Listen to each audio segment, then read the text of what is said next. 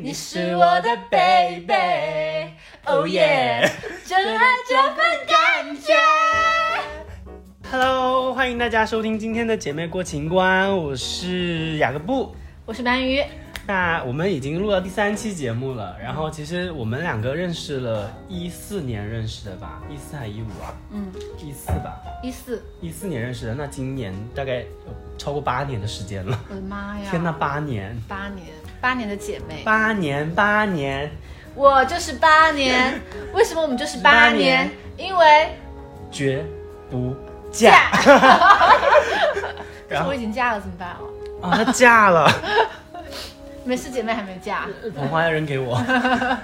就是我们认识了八年，然后其实我们呃也想要来盘一盘，就是八年当中，因为真的还蛮久的，特别是我们一起来到杭州这边工作之后，我们不是一起来，是我先来哦，的。对对，因为是那个鳗鱼是我的学姐嘛，嗯然后她比我早来一年，然后特别是在杭州来的，大概有四年，快五年了吧。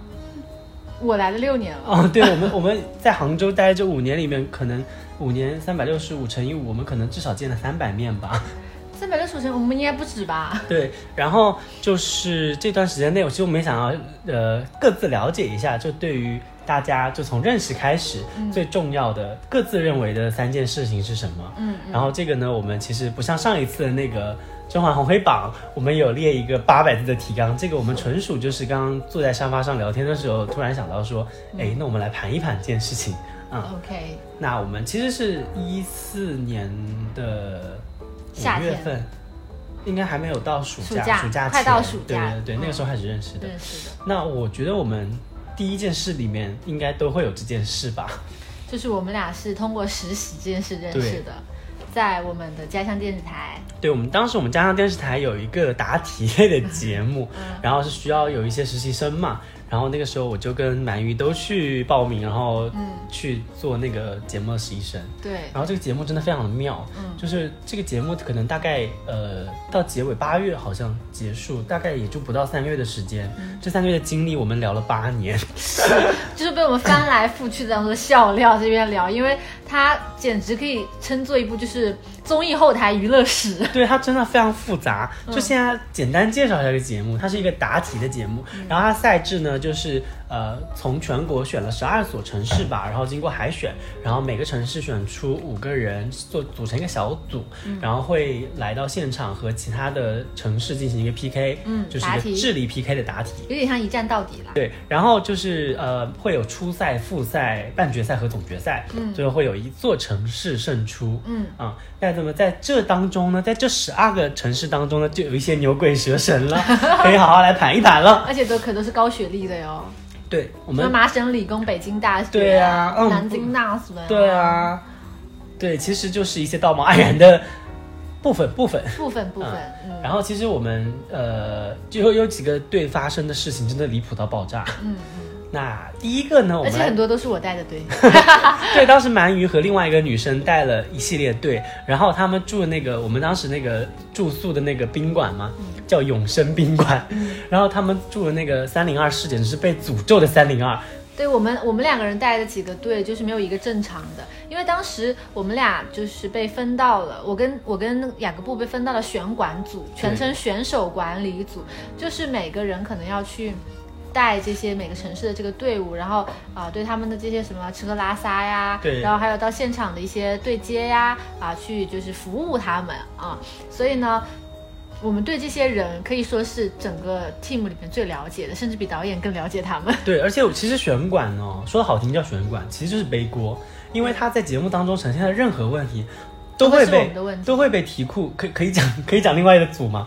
都会被题库认为是我们的问题，说我们没有照顾好啊，我们没有通知好清楚，没有没有服务好他们。嗯但其实他不知道这些有多难搞，这太难搞了，就是真的他们都很蛮难搞的。嗯然后第一个呢，就真的是大家可能会觉得，就是因为我们也是初生牛犊不怕虎嘛，结果第一个就来了一个大魔王，北京队吗？对，真的是。是我带的呀。对，真的第一个接待的就是北京队，真的是大魔王。我们来浅浅的描述一下这五个人分别是个什么样子的人呢、首先一个是一个腿毛姐姐，腿毛姐姐，她是一个高知，嗯。就她是一个高知形象，对，然后她她身高还蛮高的，然后她是在北，她在浙大读的本科，是。然后在北大读的研究生，嗯。然后呢，她是一个自自己觉得自己条件非常好的一个女性，嗯。然后这个人呢也真的是翻花裂罗的在作妖，嗯。然后我就说，我就浅浅说一个她的作妖的一个一个事件事事件吧，嗯。就是呃我们的台里的车会到宾馆楼下来接这些选手，然后呢，这个这个女生这个腿毛姐姐。她就是想要彰显自己的这个地位很高，然后车在下面一直等她，她就是不下去。嗯然后我一直在门口，我和我和当时另外跟我搭档的一个女生，我们一直在门口敲她的门，她就是不理。嗯然后打他电话，他也不接。然后最后过了半个小时，大概半个小时左右，他下来了，所有的选手都在等他。嗯然后当时其实我也有点忘记他是因为什么事情不下去，但是是因为大概率是因为我们有一些事情没有满满足他。我记得是什么事情，我要补充一下，嗯因为他和他们组的另外一个女生嗯。住在同一间嗯。饭店，嗯呃，住在同一间那个房间。房间对。嗯。然后呢，他不下来的原因是因为那个女生，因为他们两个也不知道，他们两个一开始也不太认识，但是就不知道为什么这两个人都互相讨厌对方。嗯，然后这个女生呢，出门之前想上厕所，然后另外一个女生就一直在厕所里洗头。哦，对对对对对对，对 她，所以她就一直在厕所里，所以她就一直，她说她既然不从厕所里出来，那我就不下来。是嗯是，所以当时我跟我跟另外那个女生，我们就觉觉得非常的无措，因为那也是我们几乎是第一次工作，就是这种这么正式的工作。虽然我前面有实习啊，但那都是打酱油的。然后没有想到在这个选馆要要负责这么大的这种任务啊，然后就被有点被他们吓到对。啊。还有些就是觉得他们不都是高知吗？对啊，本来大家都因为他们都是读书人呐、就应该就是文文尔雅、彬彬有礼，结果完全不是，真的完全不完是全。不是。因为我们发现人的素质和学历真的没有关系。没有直接关系。对对然后嗯，其实他到台里面去上厕所也是完全可以，因为对啊因为宾馆坐车到台里最多十分钟，对，不要吧？对对，可能不堵车的话五分钟，他就是想恶心人吧，我觉得。就是想要彰显自己高高在上的地位。那那我想补充一下这个腿毛姐的故事，就是她其实当天就是我们其实是会先让选手到宾馆来报道，然后跟他讲一下赛制啊什么的。然后这个腿毛姐呢，就是一整个姗姗来迟，就前一批的选手已经到了。其实你刚刚讲的应该是她某一次去台里的事事情对对对。当时第一次在台需要去台里的时候，就是熟悉场地啊、走流程什么的。当时我接待了她哦，嗯，因为她来的太晚，所以让我在宾馆里等她然后他一来之后，因为当时有留一个车，也是也是车的事情，因为其实台里协调车还蛮麻烦的。嗯然后他来了之后呢，然后我就跟他办了入住啊什么的，然后你知道吗？他居然提出一个这样的质疑，就是为什么要拿身份证呢？嗯，我说要办入住啊，他说你们不是已经知道身份证号了吗？为什么还要让我拿出身份证？嗯我就不知道他怎么会提出这样的，哎，他我请问浙大和北大教了他什么呀？是教了他一些东西，就要收走他一些东西吗？就是可能给了他一些知识，就要收收回一些常识识。然后呢，然后我就我就说哦，好好，因为当时还是一个非常可爱、非常好说话的熊师傅 啊。然后呢，他就在那里等嘛，其实他也蛮蛮有点生气的。然后因为我们又是实习生，他也不会对我们发火啊什么的。然后我就说那个熊师傅，你再等一下，那个他马上下来了什么的。然后他也是在宾馆里不知道倒腾什么，倒腾了半天，然后下来，然后只是因为穿了个丝袜，然后就下来。下来之后呢，然后我就哦他走在前面嘛，我就说那个我们有车在这边什么的，然后他就一直往前走，也没有回头跟我讲。然后我真的就有点生气了，我就说你要去哪里啊？然后他突然回头还他就笑着回头，你知道那种笑吗？就是。瞧不起，就真的很想扇他一巴掌那种笑，他就他倒不是瞧不起的笑，我是可能他觉得自己笑的还蛮美的那种笑，哦，然后他就笑过来跟我 Oh 说，他说哦我已经打车了，而且他在办入住的时候我已经非常清楚跟他说我们有一辆车在等你，嗯。嗯，嗯，所以这就是所以他初印象就非常的不好，是。这还是第一位初作妖的印象。你是在参加 非诚勿某扰。相亲节目吗？就是这是这是第一个对他的印象，而且北京队第一个人，嗯。然后第二个人呢也是真的是北京某公司的公关经理。对，然后他现在应该也还在抖音上有一点知名度吧，嗯、大家可以去听听他唱歌了。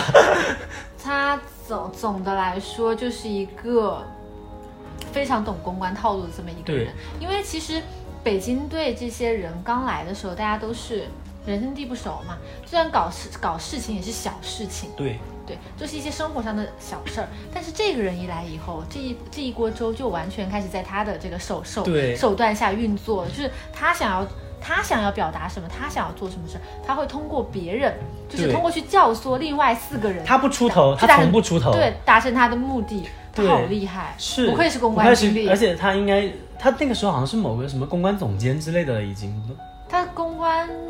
反正是是一个领小领导来的，对因为他也是而且是一家，嘛，而且是一家蛮有名的公关公司，是一家外企吧，好像。是是然后他这个人就是可恶的点，就是我们有一次，而且好像有一次他也是比较晚了还是怎样。然后你记得吗？有一次我们我们两个和他，我们三个人在永生吃饭，嗯你记不记得？嗯，那个时候他表现的完全是一个就是非常好客，然后非常健谈，也很阳光的一个人。是，我们当时只是觉得他割了双眼皮而已，但是并没有觉得他会不会有点是。太重？对，就是他没有觉得说他人会到底是一个坏到哪里去。嗯后来他简直就是因为那北京队的五个人当中呢，有一个就是有有两个人都比较老实，两有两个男生比较老实，嗯一个是南极科考队的一个人，嗯还有一个是清华大学的一个人。嗯然后这这这个小组当中的另外三个人就是腿毛姐腿姐，毛姐姐。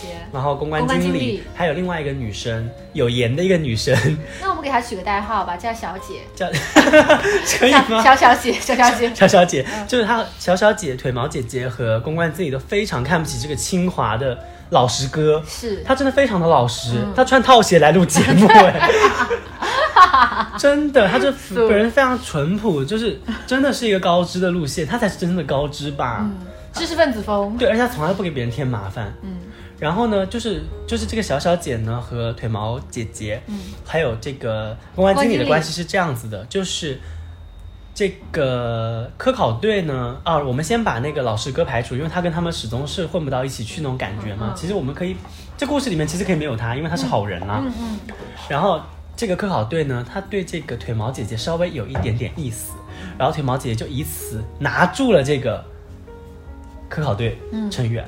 是然后呢，虽然腿毛姐姐和小小姐不和，但是也不知道为什么，他们觉得和导演组才是最大的敌人。是。他们然后有共同的敌人，就会变成了对一边的。对，为什么他们会从不和变到和呢？就是这个公关经理在里面斡旋，嗯，把他们两个就是搞到一起，团结起来。对，把这两个小心思搞成一个大心思。嗯，对。共同来对抗导演组，也不也不知道他们为什么要对抗导演组。对，而且他们对抗导演组的方式非常的奇怪，就是因为我们其实有第二现场这个事情，就是、呃前面答题的选手会在呃后场区会有他们的第二现场，对，就是家属什么的会去给他们加油什么的。然后就是当时他们跟重庆队，我现在觉得重庆队真是非常好的一个队，嗯。就是他我们会给他们准备工作餐，然后北京队的成员不吃工作餐，嗯他们要点外卖。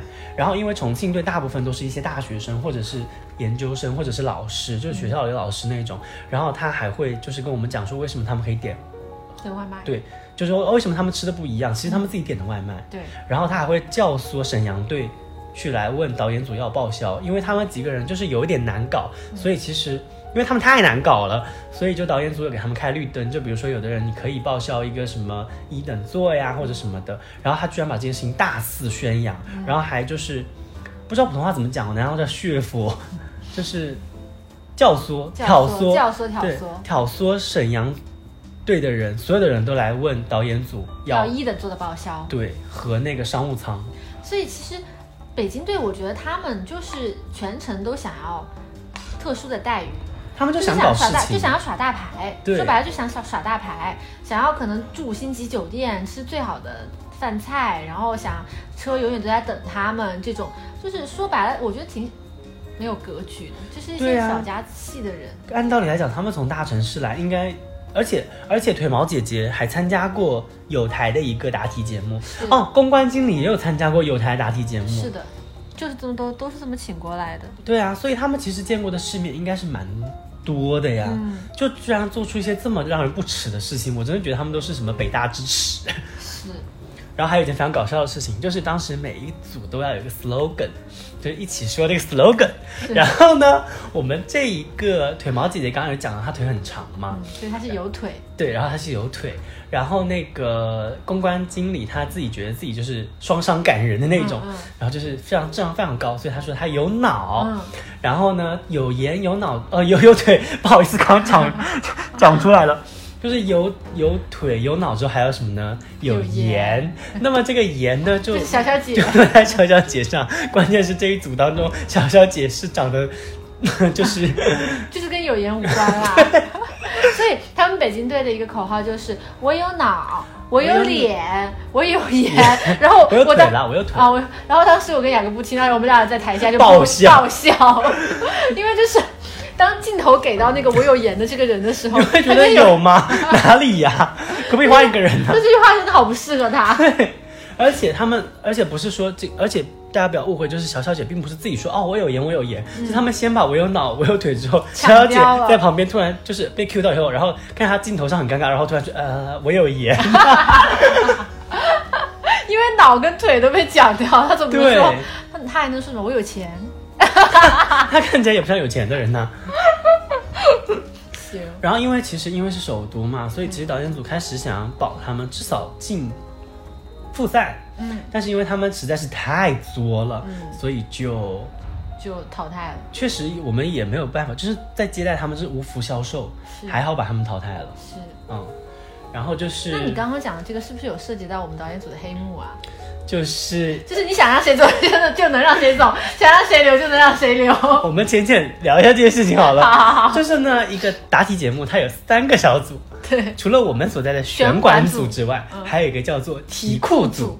题库组呢，就是他每天就是在扒一些题呀、什么一些什么什么生活一类的一些题去去那个填空题啊或者什么的。然后呢，题库组呢有一个题库小本本，那后面这个题库小本本会就是牵扯出一个大被长沙队给丢 等一下啊！啦，等一下啦，预告一下好了。啊然后呢，还除了这个题库组之外呢，还有一个神秘小组叫做控题组。是顾名思义，控题组的这个点睛之笔就在这个控控字上。嗯这个控字呢，不只是说在后台让你切哪道题，而是它要控制你这个队知道哪些题，不知道哪些题。所以就是一个队拿九十五分、九十二分、一百分都是由你说了算的。对，就比如说，其实我们给到，也不是我们啦，是题控题组，嗯。他们其实，在录节目之前是会把所有的小组都呃一 v 一的去沟通，然后在沟通当中呢，他会透一些嗯。他这一次比赛当中会碰到的题目，嗯。然后呢，呃，他会对于你就包括我们给他的评价和题库组给他的评价，以及导演组综合的评价，会让他说哪一个组比较适合进入到下一个回合。是的，然后呢，就会比如说我给你投百分之九十，我给你投百分之八十，然后就是会有一个差不多呃有一个悬殊吧。那比如说如果两个队他都觉得很好的话，那我就各自都透百分之九十，让他们自己去表现。对，那就是看你们哪个更聪明了，就真的是在比聪明了。其实前期还是在比表演啦。嗯，所以大家以后看到这种答题类的节目，也不要太上头了，对，其实也没有那么多聪明人啦。都是被操控的啦。是的，那说到这个控题组，那就不得不说那个大事件了。第二个队长沙队，对，长沙队呢，他们全都是学生，但是他们发生了一件让我们啧舌的一件大事件，就是、哦，等一下，等一下，等一下，是一个老师带了四个学生。啊，是的，是的，OK。然后那他又是我带，我和对对对我和当时我那个搭档带的一个队，就是他们呢发生了一件偷题事件。嗯嗯，偷题哦，就是整个题库被偷，但是我觉得也是题库组的问题啦。是因为他们把题放放在当时我们演播厅的那个凳子上面。这个事情怎么发生的呢？其实就是当时几个队过去彩排，嗯然后题库组把他们当天的题，就是第二天，嗯，第二天要要去就正式录制的对正式录制的题，然后一个本子放在了当时的那样一个凳子上面，然后呃。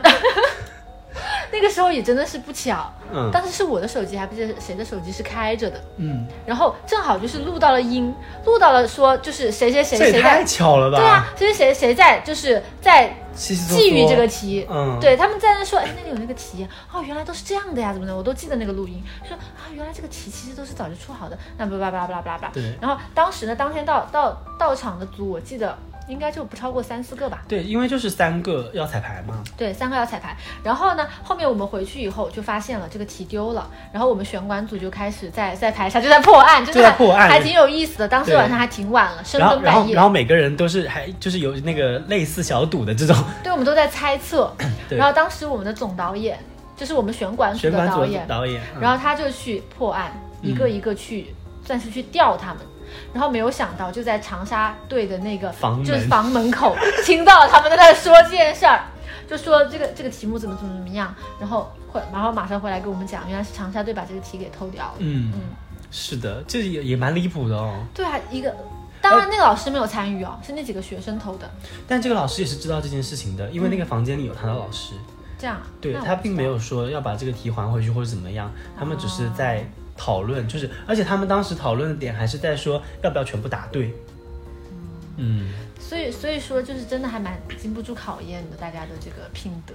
对。嗯，然后呢，刚刚鳗鱼分享了一个他带的小组的长沙队的问题，那这里我就不得不分享一个我带的小组。那我这个小组因为发生的是更不好的事情，所以我就不指名呃不指哪个队了，因为就是咱不是地狱炮。那你就起起个代号。嗯，起代号也很明显呢，嗯那就是说某个中部的省份吧。嗯，然后它的一个中省队。中省队，对中部的省份的一个省会城市的队。嗯那么他呢，就是有一个人，他们小组呢有一个人是一个学生，然后他也是递了这个报名的简历，当时这个简历居然还是我筛选通过的。嗯然后他来了之后呢，他就开始大家好像还表现的蛮融洽的，然后后来呢。呃，到复赛的时候我们就联系不上他了。哦，半呃对，复赛的时候我们就联系不上他了。然后联系不上他之后呢，发现他的队员来跟我告状，就说他们在录完，因为他们顺利的通过了初赛嘛，他们发现他们在初赛的最后结束的时候，他这个这个消失的人问所有人都借了钱，甚至还问导演组借了钱，谁啊？就是那个大二的一个学生，啊，我怎么不知道啊？你不知道吗？是是男的吗？是个男的，好像有那么一丢丢印象。他问所有人都借了钱，包括他的队友，而且借了挺多钱的，你先偷偷告诉我是哪个队？是。哦。对，然后，然后 他真的，他所有人都借了钱，包括他就来到问我哟，他说那个你好，就是能不能联系上谁谁谁？哦，我想起来了，想起来了，问导演也借了钱。对对，他问导演借了钱，嗯。然后呢就完全懵掉了，因为这个人完全联系不上了，真的完全联系不上，嗯，所以我们当时也是觉得也蛮离谱的，好像好像就借个一两百吧。没有借蛮多的，借了好几千，哦他问选手借了好几千，所以我们当时也是觉得这个事情怎么会这么的离谱啊？就真的是居然有选手参加一个节目，然后问其他选手去借钱，然后借了钱有人间蒸发，他他到底是不是高知啊？我都怀疑他学历造假，但它好像也不是一个特别特别好的学校吧，因为当时这个中部省会，呃就，找不到特别好的。对这个这个地方好像也没有什么特别特别厉害的学校，然后可能这些也稍微会比其他的像北京队啊肯定会差一些嘛，嗯，但是没有想到这个人会这么的离谱哎，是，哇塞，就是感觉大家、大家对出现的事情都有点触及道德底线了就不是偷这个就偷那个，对啊，还有偷人的。那么我们下面就来讲个偷人的事情偷人好了。偷人的这个事情，呢也不太好讲，它是某个地方的饺饺子队吧？饺子队好，对对对，大家就能懂都懂嘛。嗯，就饺子队呢，也是有五个成员，那么这五个成员呢，分别偷人，真的。首先，首先。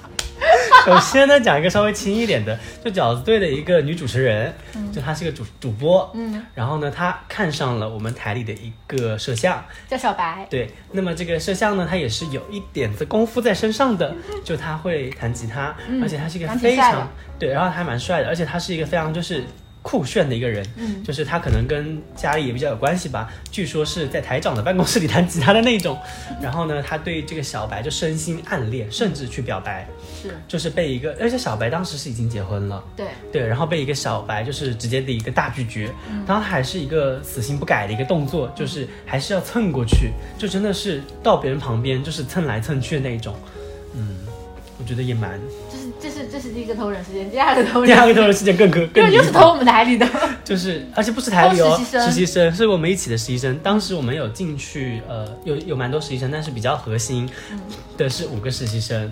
然后呢，有偷一个实习生，就是呃，这个实习生怎么怎么形容呢？就是说有头脑的实习生吧。那有头脑的是一个女生，然后呢，她其实是小白兔的那种女生，嗯，然后其实也是颇有几分姿色吧，嗯，然后呢，这个当时、这个、几分呢？六分，你有意义吗？你说是十分六分是吗？十分六分吧，我觉得可能也会六我觉得可以点五吧，，我觉得可以，七分呢？也可以吧，七分吧，但嗯七分不能再多了。他可能性格上有加持一些嘛，因为他真的是那种柔情小白兔，似水，对对，对。然后呢，当时他是一个和鳗鱼一样的大三的状态，嗯。然后并且他有男朋友。呀，然后呢，这个饺子队的队长呢，大概快四十了吧，嗯，然后他也是一个有老婆有孩子有的孩子，对。然后呢，他就就是冥冥之中可能就是看上了这个嗯，小白兔。对，哎，小白兔好了，直接叫小白兔好了，嗯。他直接看上了这个小白兔，小白兔，兔，然后发生了一件事情，嗯，我都难以置信。那我来说吧，你说，你说，你说，你说，其实就是很简单，就是因为因为这个这个这个叫什么队来着？饺子队队。是小白兔带的嘛，对，然后小白兔就深受他们队的喜爱，然后跟他们走得很近。然后有一天呢，就是这个饺子队的队长不是，是那个那个彩排完之后回到酒店，是是，对啊，就是回到酒店，嗯然后这个饺 饺子队的队长突然把小白兔带到他的房间，叫到房间里说什么事情说，什么事情，然后呢把灯关了，对，把房间的灯灯关了 了，然后突然就关掉的。对，然后问你害不害怕？对他问他，他问一个女生，他一个四十岁的已婚已育的男人问一个大三的女生说：“你你害害不害怕吗？”？然后当时就是小白兔就被吓到了，对，但小白兔的反应也蛮奇怪，他并没有求救，嗯，他也没有给我们发微信啊或者打电话什么的，对，他就他从他的表述当中呢来说，是他在跟那个饺子队大队长在沟通这个事情嘛，嗯嗯，然后但是他并没有任何的求救的动作，但是、嗯。那那其实他并没有向大家求救或者怎么样，说明他嗯。也没有觉得浅浅猜一下，说可能不是很害怕吧，嗯。但是他从那个房间出来之后，到了我们这个就是实习生聚集区之后就，大哭。是，是就是真的是痛声大哭，嗯。真的把所有的人都吸引到了那个三零幺。他他在这个节目的实习过程中放就是哭过好多次吧，哎，对，有一次，在 KTV，对，有一次就是我们第一次录节目之后，就是呃，因为那一次就是发发生了北京队啊、沈阳队这些事情之后呢，就是大家录完第一期节目，然后也有非常好的重庆队这一种，然后大家录完第一期节目就说那就去放松一下，唱个歌这种，然后我们就去唱歌了，然后大家可能都唱了什么嗨歌、完美啊，对，什么的。然后他居然就是埋着头坐在那里。开始哭。开始哭，就流泪，没有人知道为什么。而且他带的队都很顺，该哭的是我跟我的个女搭档吧，对，而他他一直都很顺，然后在那里哭，然后他还有一个非常细节的动作，就是就是你想要把他就是呃把让他抬起头来，就是问他什么事情，你有没有发现他手就没有离开过他的脸，他就算起来就这样子，对对对对对。就是很奇妙。其实这个人，这个小白兔才是我们整个实习里面就是槽点最多的这么一个人。对，这他是一个大，boss，超 boss，他是个大 boss，他比这些十个队加起来还要有梗。他有一点安陵容的感觉耶，但他不是那种，他不是，他可是大小姐，他是千金大小姐呀，他可是官二代呀。他军二代。哦，军二代，我的对买，你知我道我想我的买嘎，我的买嘎，我的买了嘎。就小白兔其实是在我们当地的一个虽然不算很好的学校，但是是应该排有排到前五这一种。嗯，虽然它是一个这样子的呃学校，但是有一个重点是他没有读过高中，嗯他是在家里读的高中。而且他高考好像只考两三百分，对，还上了一本哦，对，然后到了这个学校为他，家里的势力。然后呢，他在毕业之后就去了，可以讲吗？就去了某国家级媒体。媒体呀嗯，，而且一直在那边，嗯而且一一进去就是正式编制，嗯，所以这个也是我们，嗯，就比较羡羡慕的一个点哦。对对对。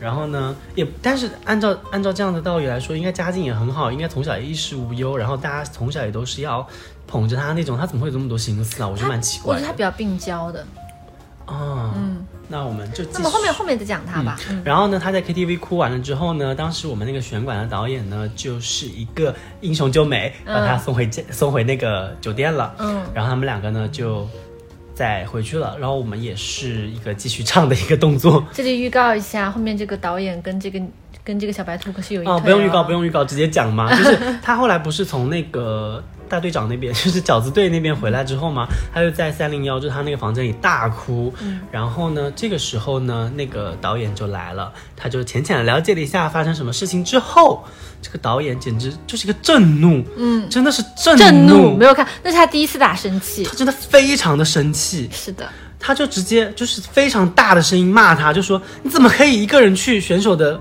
房房间？嗯你怎么可以这样？你应该怎么跟我讲啊，什么什么的，嗯就非常非常非常生气。而且这个导演，我们平时都不觉得他是一个。直男。那要讲到这个事情，我们就插播一下，因为就是这个导演呢，其实他有那种流络腮胡，然后是一个金刚芭比的路线又有，耳钉，对戴左耳，然后感觉他有在修眉什么的，是有在化妆。就是然后他又是一个蛮壮硕的那一种，对哦，所以我们之前觉得他是金刚芭比啦。然后有一次呢，因为我不知道为什么我要我我当时跟这个金刚芭比住在在一一个 个房间，然后有一次呢，就是说他走了，然后没有带电脑，然后呢，他有一次呢，就是给我打电话说。啊、你能不能帮我把那个选手信息表发给我呀？然后我就说哦，可以呀。他说在我的电脑哪里哪里哪里，嗯，然后呢，我就是打开了他的电脑，然后呢，他的 QQ 挂在那上面，因为当时其实呃 QQ 传文件会更方便一点嘛，是。然后我就把它发给了某个人嘛，不重要，不重要这个。然后呢，因为我们一直觉得他是 gay，嗯。对吧？而且是零。嗯，结果我发现他在 QQ 里面居然有一个分组，然后那个分组也是没有取名字，嗯。但是因为他在闪动，所以我就是一个不道德的把它点开了。我刚以为你今天在用方言说山东，闪动 闪动，闪动，，flash flash。然后呢，就是对对对，在 Flash 跳动的状态，然后就把它点开之后，发现里面全是爆乳的一些，就爆乳的一些女的，你知道吗？头像真的是超爆乳那种，就是爆比头还大。对，真的比头还大，真的就不知道到底是谁设计出的那些奶罩，真的是爆乳的那种。然后还有就是。因为它在闪动嘛，然后我又是就是一个就是违法乱纪的一个 一个动作，然后就是把它点开了以后呢，他们前面是有聊天记录的，嗯，然后还有问到说什么那个呃今天晚上有没有空什么什么的，然后这个人说八百，然后我们那个导演说六百，就在那和鸡讨价还价，这个导演确实是个很抠的人。对，他说六百可不可以？然后这个人就说，然后这个人就说啊今天晚上没有空，明天吧。两百块钱这么容易就还下来了？他可能也是今天晚上可能也接到其他八百的单吧。哎呦，笑死哎，那你不得不说，这个价位在我们那个家乡那个地方，可能还算是算比较高的。对对对嗯，毕竟在河北可能只要一百块钱。对真的有可能是病急。这是我老公的朋友叫过一次一百块钱的。哦，不要说不要说，这可能会那个。难难道你那个偷你偷看别人的聊天记录，你不怕被抓起来吗？然后就真的是，而且加了很多。然后当时我真的是马上跟鳗鱼打电话说，你知道吗？你知道吗？那个导演他不是 gay 耶，他叫鸡耶。对，因为我们之前真的是百分之百笃定他肯定是大母零，对，他是超大母林。是超级无敌大母林。但我现在还是觉得他是双啦。而且你知道发生一件多多多吊诡的事吗？就是有一次他买了一双拖鞋到了，然后呢，他当时是一个去卫生间洗澡的状态，然后他拖鞋到了以后，就让我帮他拿一下，然后我就帮他拿了，因为那个快递送到了那个酒店门口嘛，然后呢，然后我就把它放在那个浴室门口，本来想说就是你待会儿自己试嘛，结果他就直接就是没有洗完就就出来了，就裸着出来了，然后穿着他那双新买的拖鞋哦，嗯。他就全的是裸身，而且是湿身，站在我面前问我说：“你觉得这双拖鞋好看吗 这个时候谁还会看他拖鞋呀、？”然后我当时就觉得很就是大为震惊哎，所所所以他那个怎么样？就是是 big 和 small，就是零到十的程度，给他打几分？就当时我只是大为震惊，没有太 focus 在那个上面，因为它整个也是一个黑森林的状态。真的，它就是一个大兴安岭在那边，你知道吗？所以你也不太能够就是捕捉到某些东西。OK OK，也不知道是被淹没了呢，还是他也是一个黑曼巴 那种，不敢打是吗？就是当时就是完全是个震惊的状态。我们这期节目能播吗？我就觉得完全不就不知道为什么他会以那样的方式出现在不是我面，前这。就这就有点像，比方说一个一个一个女的，就是一个大胸女，然后嗯全裸出现在一个就是直男的面前，然后问他。我的皮肤白吗？不是他问的不是任何皮肤，而且他是拖鞋，他拖鞋完全可以洗完澡之后，然后穿上他的拖鞋吗？他完全就是站在我面前说，哎，我拖鞋好看吗？没有必要吧？这请问这这位哥？拖鞋有什么好不好看的？对呀、所以他其实当时有在勾引你。他没有吧？然后当时我就说一般了，他可能也想说的是，也理解错了吧？他可能觉得我在说他那个一般吧，所以他觉得可能勾引不到我，然后没有进一步怎样吧？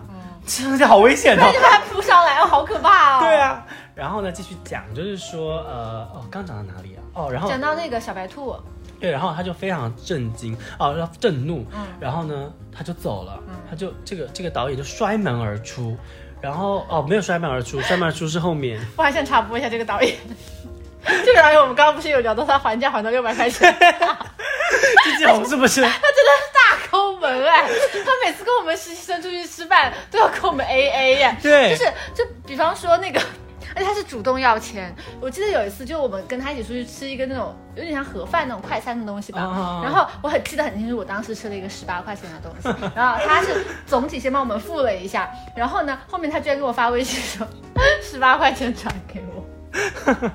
还有还有就是那个这个这个导演，还有你的室友，就是你那个选馆的室友，还有小白兔三个人约去吃季季红，嗯九十块钱，嗯然后还没有吃完，叫别人 A，他说九十块钱 A 一下，真的，所以所以这个导演的属性就是我们已经展现的蛮蛮全面、蛮鲜活的，对吧？然后呢，他当时呢，这个这个女生，因为他大骂这个女生说她什么。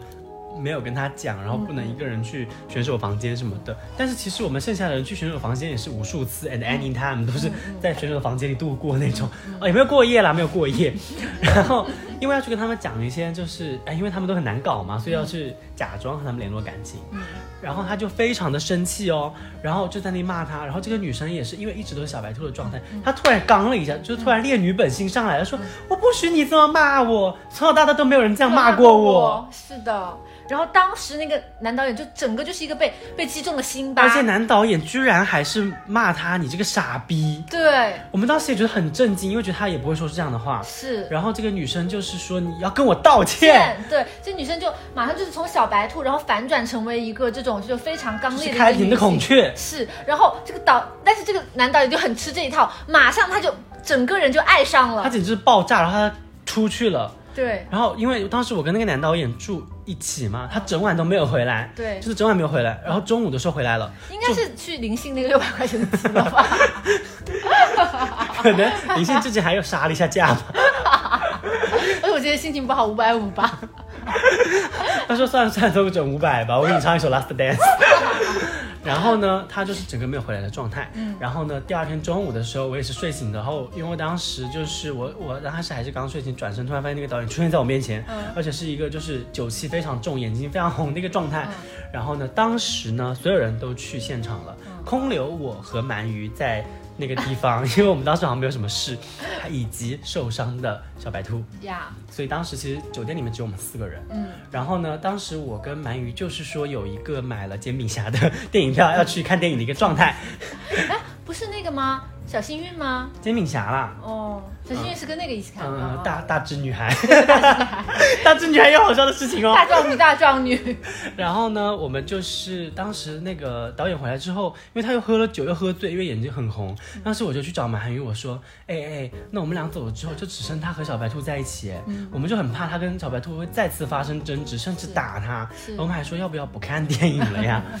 但是因为当时是一个就是电影票还没有特别便宜的时候，然后我们说算了算了，就就三十多块钱呢。对啊，然后我们当时就有去特别叮嘱小白兔说，哎，真的好像那种狼外婆的故事，叫他谁来敲门都不要开。是，就我们当时真的是非常就是处在他角度上考虑，嗯对。然后后来他就说好的好的，然后我们就去看电影了。然后之后呢，也就是我们在这边也不猜测任何在我们不在的期间他们发生任何事情。嗯然后这是小白兔第二次哭，嗯小白兔第三次哭呢，是我讲到后面可能我们会有一个嘉宾吧，也是一个蠢笨女孩，嗯我们叫她猪猪女孩好了。好，那猪猪女孩呢，当时和她就是也不知道为什么他们呃在一间房里，然后也是那个宾馆只剩下他们两个人。然后我们当时也是兴高采烈录完节目回来之后呢，猪猪女孩坐在床上哭，哦 不是不是，小白兔坐在床上哭，猪猪女孩在睡觉，猪猪女孩没有醒哎，猪女孩没有醒，然后。然后她就是当时房间围满人之后，猪猪女孩才觉得有压抑感，然后再醒过来。然后我们当时已经就是因为她又在哭，我们也很震惊，不知道她为什么哭。然后也有在问说啊你你怎么又哭啦什么的。这个时候猪猪女孩才醒过来，转过身说啊小白兔你怎么哭了？太好了。好像三次的哭泣的原因，只有第二次我们知道是为什么。嗯。第三次完全不知道是为什么，就第一次也不知道。应该是因为她那个四字男友吧。四字吗？不是两字吗？哦，他应该不止两，不不止四字。你指的四字是不是想起我们的某个高中大学同学？是不是某个大学同学？啊，对对对对对对他他们是一个地方的，但是他应该，我感觉他好像讲过他的全名，好像有百字男友吧？内蒙男友，内蒙男友，对对对。但他也是一个有男友的一个状态，但是他。并不太爱，并不爱接她男友的电话。对她男友给她打电话，她甚至就是要挂断。对，她从来就是觉得很烦啊。是是是。那我们就插一条条，就是讲到她跟她男友打电话这件事情的话呢。你等一下，在你插男友打电话这条，我要先插一条。我觉得要先给他定一个性，嗯，就是我们后面在很后期才发现，这个女生她就是这个小白兔，她其实很多时候在骗人，因为她经常跟我们说谁谁谁加了她的微信，但后来不是是谁谁谁问她要微信，然后后面我们是通过。一些人的实锤，发现是他去问别人加微信，对，而且不止一次，对。然后呢，我们我们插播一个不是很重要的点吧，就是当时我们那个，你是插播了好多。我们那个五个人里面呢，除了我和鳗鱼，然后小白兔之外呢，还有一个就是说袁剖啊袁剖袁剖，然后呢还有袁剖小白兔我鳗鱼和一个不重要女，对。然后不重要女当时觉得自己可重要了呢，是。然后她当时好像还觉得她是我们的小领导的感觉。然后呢，当时我们有个群，就会聊一些事情。当时呢，这个小白兔讲话一般都是那种，就是你要把手机的音量调到最大，并且把耳机，哦，把把手机贴在耳朵才能听见。他是讲话是这样子的，鳗鱼啊，我这边有一个事情想跟你说一下，什么什么的，就是，哎。他是章子怡的那个说话方式，就讲到后面会完全失声的状态。对对对对。然后呢，另外一个原 po 呢，就是一个，就是你把手机放在就是十米开外，你就能听到他声音。他就会说：“哎，满鱼啊，我跟你说，什么？”所以，所以当你在就是因为那个微信的语音不是会连续播放吗对。当你把那个音音就是调到最大的时候，然后又正好是从小白兔切到原 po 的时候，你那个耳朵就会爆炸。对。就突然一下就啊那种。就是一下远离，一下远离，就是就好像在打碟的那一种。吓人。真的很快乐呀，嗯，这个八卦真的让我当时很快乐。对，然后呢，就是第三次哭完之后呢，这个局面就发生了一个改观了。嗯，他和这位导演的关系就是发生了一些天翻地覆的变化，质变，对，就是一些转变。嗯，那么呢，这个小白兔慢慢的就会一直跟着这个导演，因为他之前是带队嘛，嗯，后来就变成这个导演的助理，嗯，就。统筹我们的一些衣食住住行这一种，对对，他就就跟在他身边，录节目也在他身边。嗯，那不录节目的时候呢，就是说两个人会在一个房间里关着门看电影，嗯，并且是一部恐怖片呀。而且当时是一个什么样的状态呢？因为我跟那个导演睡一间房嘛，他甚至就是把我赶出来了，嗯，然后让我跟鳗鱼还有那个另外一个。呃，不重要，不重要姐，我们三个人睡一间，你知道多那个吗？嗯，然后而且呢，就是他们两个就是一直在那个房间里看恐怖片，看了一晚上。嗯，然后这是第一次。那么我们实习结束之后呢，他和这个呃小白兔和导演呢也共处了一个房间。嗯。那次，因为我们我们实习完了，我们几个人都出去玩了嘛，什么的，就他们俩没去，然后他们俩在一起玩。当时我们还问袁坡说：“小白兔晚上回来了没有啊？”袁坡还说：“哦，回来了，回来，回来了。”但是后来呢，他才说那天他没有回来。嗯嗯，我们就不去猜测说他那天晚上他们两个共处一室会怎么样，我们只是阐述事实，就是他们两个共处一室了，待了一个晚上，并且看了恐怖片，而且两次。对，而且呃，他因为那个小白兔和袁剖是一间房嘛，然后我们又问了袁剖，袁剖那边呢是两张床。两个枕头、两个被子都在，嗯，然后我当时去鳗鱼他们那边住呢，是带了一个枕头、一床被子的，也就是说，在我原来那个房间，也就是导演和小白兔共处那个房间，只有一个枕头、一床被子。呀，嗯，对，所以我就想问一下大家，能 get 到他们之间的这种这种情感吗？对，其实我觉得我我当时其实，在就是导演。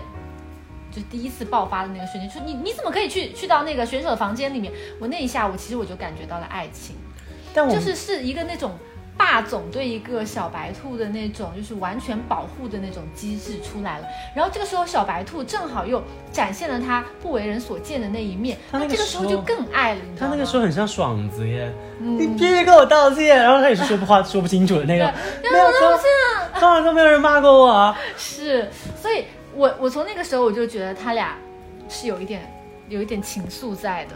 就我从他第一次对小白兔吼的那一天，就是说你你怎么可以就是那个选手的房间？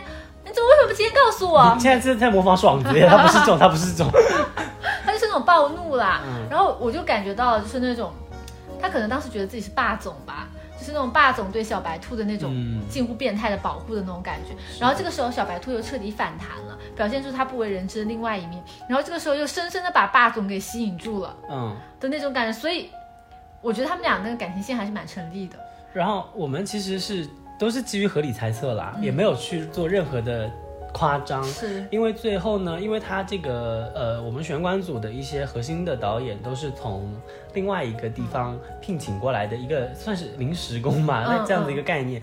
然后他们回那个他们的那个茶颜悦色的那个家乡之后呢，他发了一条朋友圈，然后这条朋友圈呢，因为九张图嘛，所以他其实有一些工作啊，一些生活，但是在朋那个九宫格中间。的那一张图留给了这个女生，对，是单独的照片，单独的照片，而这个女生的照片不是两个人的合照，而是她单独的照片。而且这九宫格周围的那些照片都都没有我们玄关组任何人的照片吧？对，对，包括就是我们过过生日的时候，就是不是拍了一大堆照片吗？他都没有放哎。对，所以其实我们还是觉得他们两个应该是有一些故事的。是的，嗯。那如果就是大家想要了解他们真实发生了什么，就其实也可以说在我们评论区留言，我们把他请过来当嘉宾。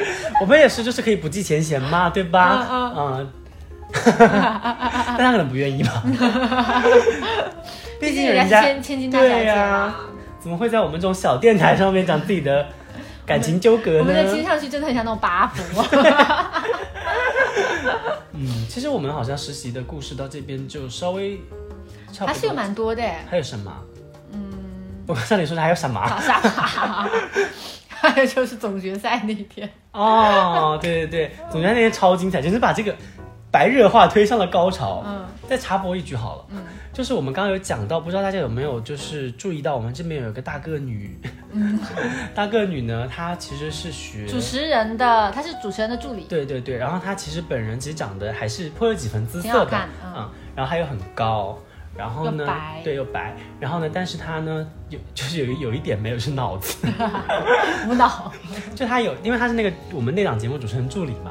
然后呢，他有一次就是非常着急的要去跟男朋友约会，然后我们那个录制还没结束，他就跟我们在嘚瑟嘛，说姐妹们，我先走喽什么的，然后就走了。然后呢，我们当时就是录完节目之后，还要就是收场啊什么的，可能还耽误了大概半个小时吧。然后发现他出现在了演播室门口，然后我们说你你怎么回来了？他就说我把主持人的包放在我的包里了。就是我们实习真的笑料很多，就是对各色人物都都在都汇聚在这个节目里面。所以，所以就是为什么我们两个人的感情可以持续八年？对，就是因为我们俩之间就是源源头的这个话题太多了，有太多东西可聊了。就每一次录节目都有新的事情，就是在刷新、刷新、刷新。是是是，然后后面就是等，就是我们在杭州集合了之后，又发生了很多很多有意思的事情，所以就。构成了为什么我们这八年就是做姐妹，就是如胶似漆，对，就依然还有那么多话题可以聊。总决赛的时候呢，是留下了两支队，一个就是上海，上海，还有一个就是重庆。呃，上海队呢，之前一路都是也是蛮配合的，没有任何问题。嗯，其实他们也录了初呃初赛、复赛、半决赛到决赛，对于整个题库和控题是怎么样的流程，他也是知道的。然后呢，呃，其实最关键的问题还是出在题库组，他们想要让谁当冠军。然后最后他们之所以会暴动呢，是因为这个节目是有奖金的。嗯，然后呢，呃，五万块钱，两万了。啊两万我们那个节目怎么可能会出到五万？每个人四千。我的天啊、啊，太少了吧？对啊，然后呢，就是呃，反正最后他们也是因为没有得冠军，所以就爆发了，就整个是在一个台上大闹。为了四千块钱爆发呀？对，哦，不是为了四千块钱，是为了一千块钱。啊，就他们能够接受输给重庆队这件事情，但必须要给他们贴五千块钱嗯作为一个安慰奖什么的。那这样分下去，其实每个人就一千，嗯，你知道吗？我的天啊！然后整个就在知识分子也是蛮穷的，就闹。得很难看，嗯，然后真而且还在录制，然后整个就是扯那个麦呀、什么的。对对对，然后呢，当时就有个女生就很生气，找到了那一位不重要女，因为不重要女带上海队，然后他们就说你们你评评理，这是怎么回事？什么你去跟导演组说一下。然后上海队就有一个女生呢就说，哎你不要跟他说了，跟他说没有用，他实习生。然后那个不重要的女呢，因为她自己就自己这很重要，它 对就是个重要女她大生气。呀。